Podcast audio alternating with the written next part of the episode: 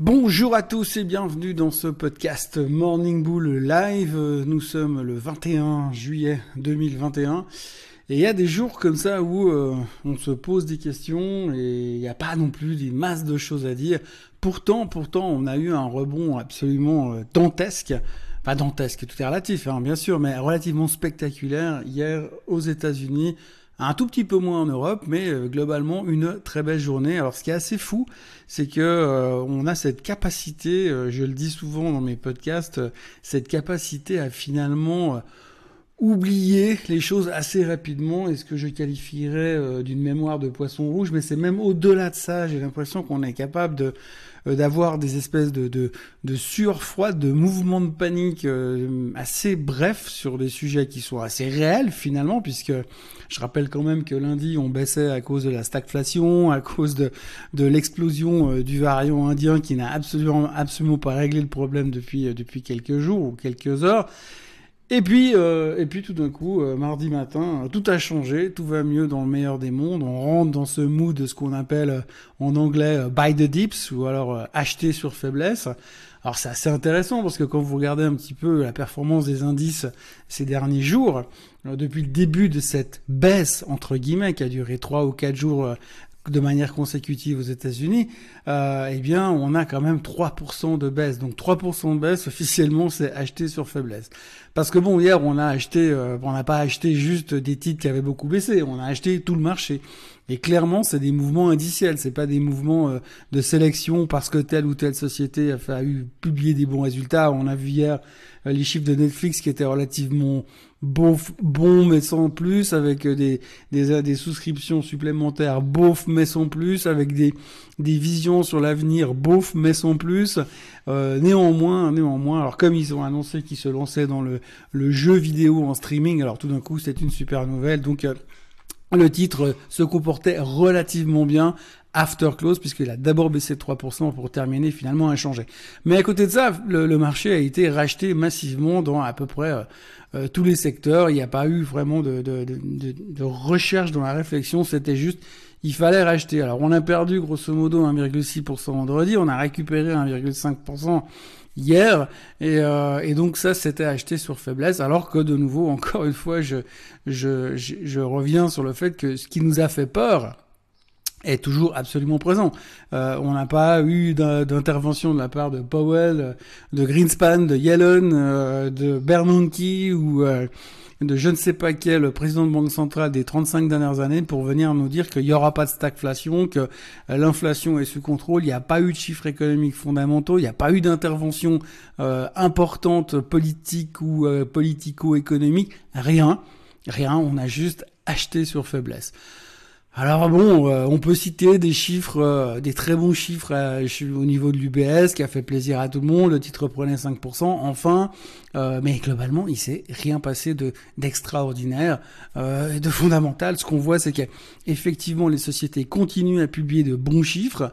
ça, c'est pas une surprise, on en parle depuis des semaines. Et puis après, que ça change aujourd'hui. puis finalement, la grosse grosse nouvelle du jour hier, c'était le fait que Jeff Bezos est allé dans l'espace. Ces petits plaisirs de milliardaire. Hein. Vous vous offrez un voyage dans l'espace, puis en descendant, bah, vous allez euh, visiter votre nouveau yacht de 130 mètres de long parce qu'il faut s'occuper. Hein, surtout quand on n'est plus chairman ni CEO de sa propre société. Donc aujourd'hui, voilà, on est un peu au milieu de tout ça. Un marché d'été, c'est clair, avec des volumes relativement euh, sans intérêt.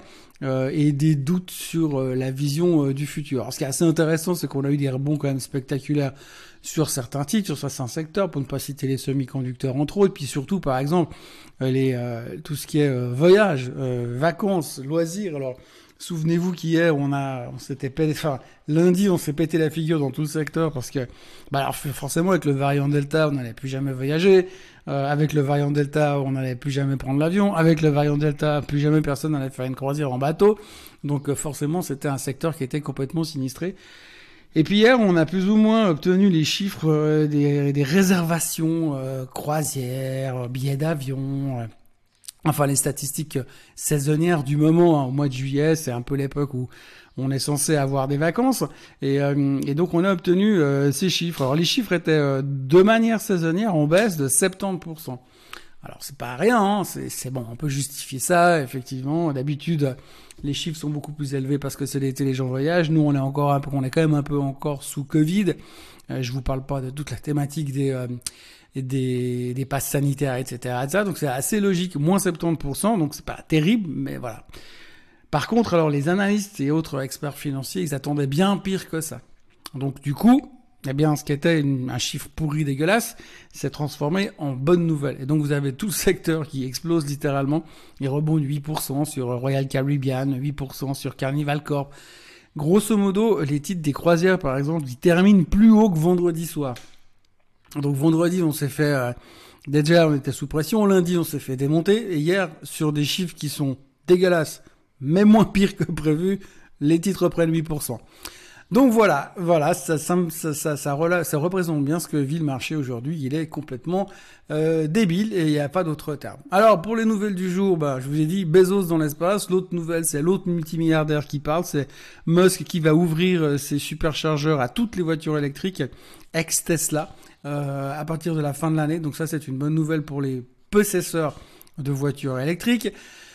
Euh, ce qui nous amène gentiment à l'idée du jour. Alors je vous dirais franchement que quand je vois ce genre de marché qui est très épidermique, qui est basé sur pas grand chose, euh, j'ai pas forcément envie de me jeter sur la première idée d'investissement. Alors je préférais ne rien faire.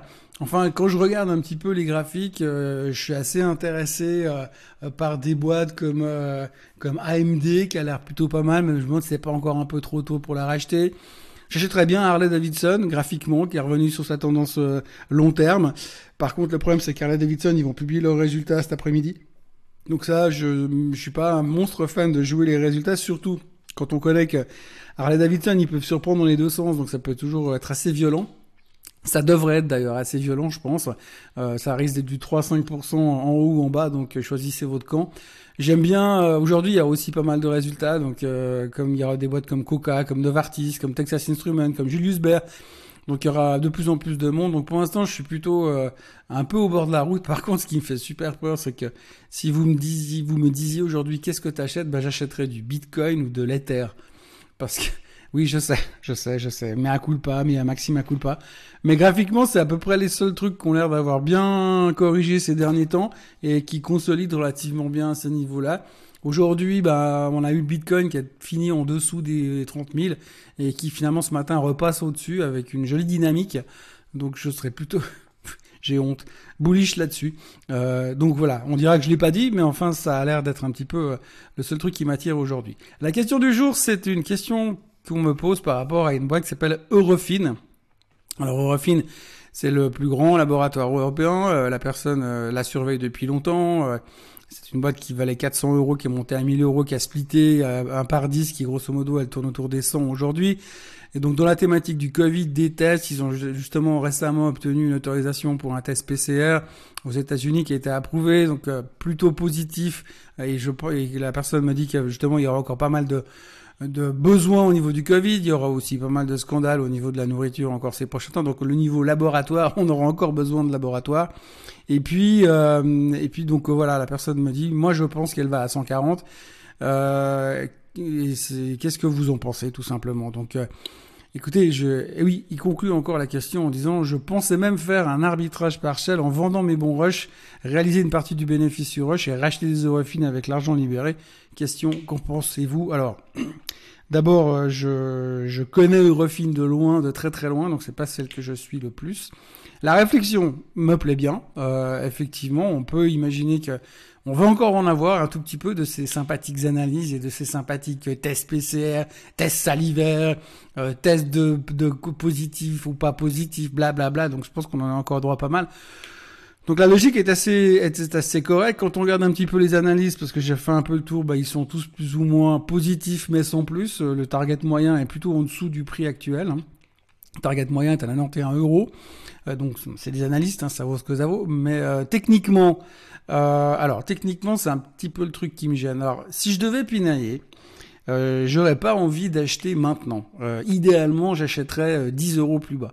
On va aller autour des 100, des 100 euros et je m'achèterais, j'achèterais volontiers des eurofines, mais alors quand même graphiquement, ouais, un poil en dessous, un poil en dessous, je me mettrais dedans autour des 92 93 euros. Alors vous me direz, c'est 10% plus bas, c'est pas la fin du monde, surtout si on, on target 140.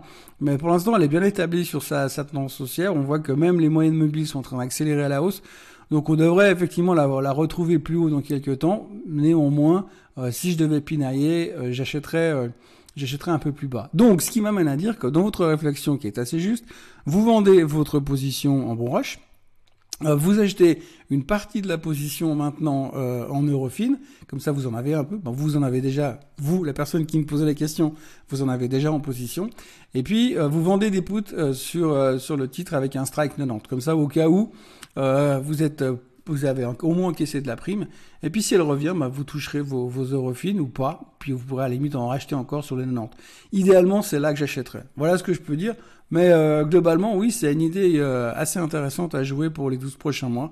donc j'aime bien, j'aime bien. Après, je serai un peu, je pinaillerai un petit peu au niveau, au niveau du graphique, puisque si vous regardez un petit peu la, la manière dont elle monte, elle a euh, des, longues séries de hausses avant une correction massive euh, à chaque fois pratiquement, et puis elle revient sur sa tendance et ensuite elle repart. Et en fait, euh, ce qu'il faut pas oublier, c'est que le 5 août, elle va publier ses résultats.